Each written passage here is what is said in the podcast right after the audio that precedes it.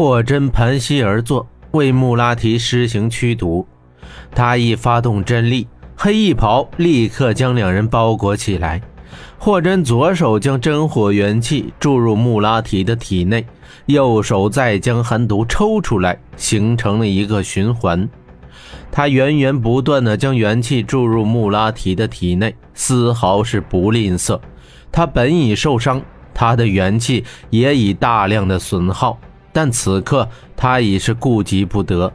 在他的心中，拯救一个人的生命，就仿佛拯救了整个世界。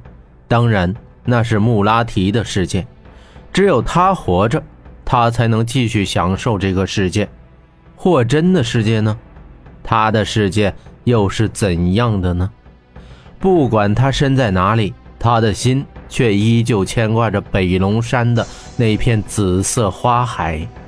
霍真不惧怕死亡，但死亡所带来的离别却是最痛苦的。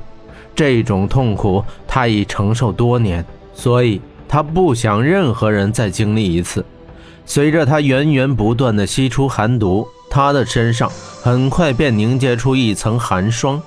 霍真忽然开口：“小爱，拿天珠来。”一个美丽娇小的姑娘忽然蹦跳着出来说道：“拿出来可以，你可别给我弄坏了。”所有人都没看到这小姑娘是如何出现的，她就像从地下钻出来的一样。只有温莎，她看了那小黄猫两眼，只觉得自己眼睛眨了两下，猫咪不见了，这位娇美的小姑娘便出现了。霍真道：“快放到我头顶。”小爱双手捧珠，将其置于霍真的头顶。霍真心念一动，他的黑色长发立时盘起，正盘住那颗天珠。人的头顶正是百会穴。百会穴则是人体各经脉汇集之地，霍真正是要通过百会，利用天珠的热力以及自身的元气，以帮穆拉提尽快的驱毒，达到事半功倍的效果。可是这方法却是极其危险。霍真发觉天珠似乎可以影响一个人的心智，吞噬人的灵魂。铁虎正是为他所控，不能自拔。但现在，霍真为了拯救一条生命，也是别无选择。他必须依靠着天珠的力量，而且他也自信，凭他的意志，他能够摆脱天珠的影响。霍真催发功力，加紧驱毒。他深吸口气，元气运过头顶百会，果然，天珠迸发出热力，一股火力随着霍真的元气注入了穆拉提的体内。这火力将穆拉提体内的寒毒成倍的赶出，霍真是欣喜不已，果然起了作用。他暗自估计，应该不出一个时辰，穆拉提的寒毒便可以除尽。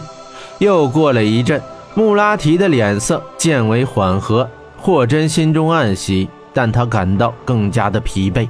他加紧催发元气，要尽快的驱除寒毒。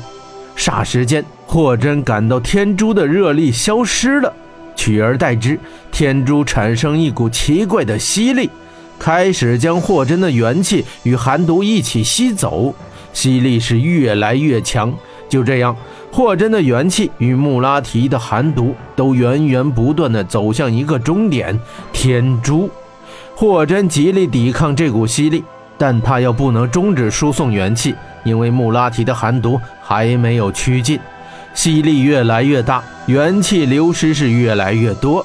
霍真感觉整个人好像被吸进天珠里似的，霍真越来越虚弱了，他的意识渐渐变得模糊，朦朦胧胧中，霍真的意识仿佛离开了他的身体，来到了一个神秘的地方，四周是一片灰暗，黝黑的土地上。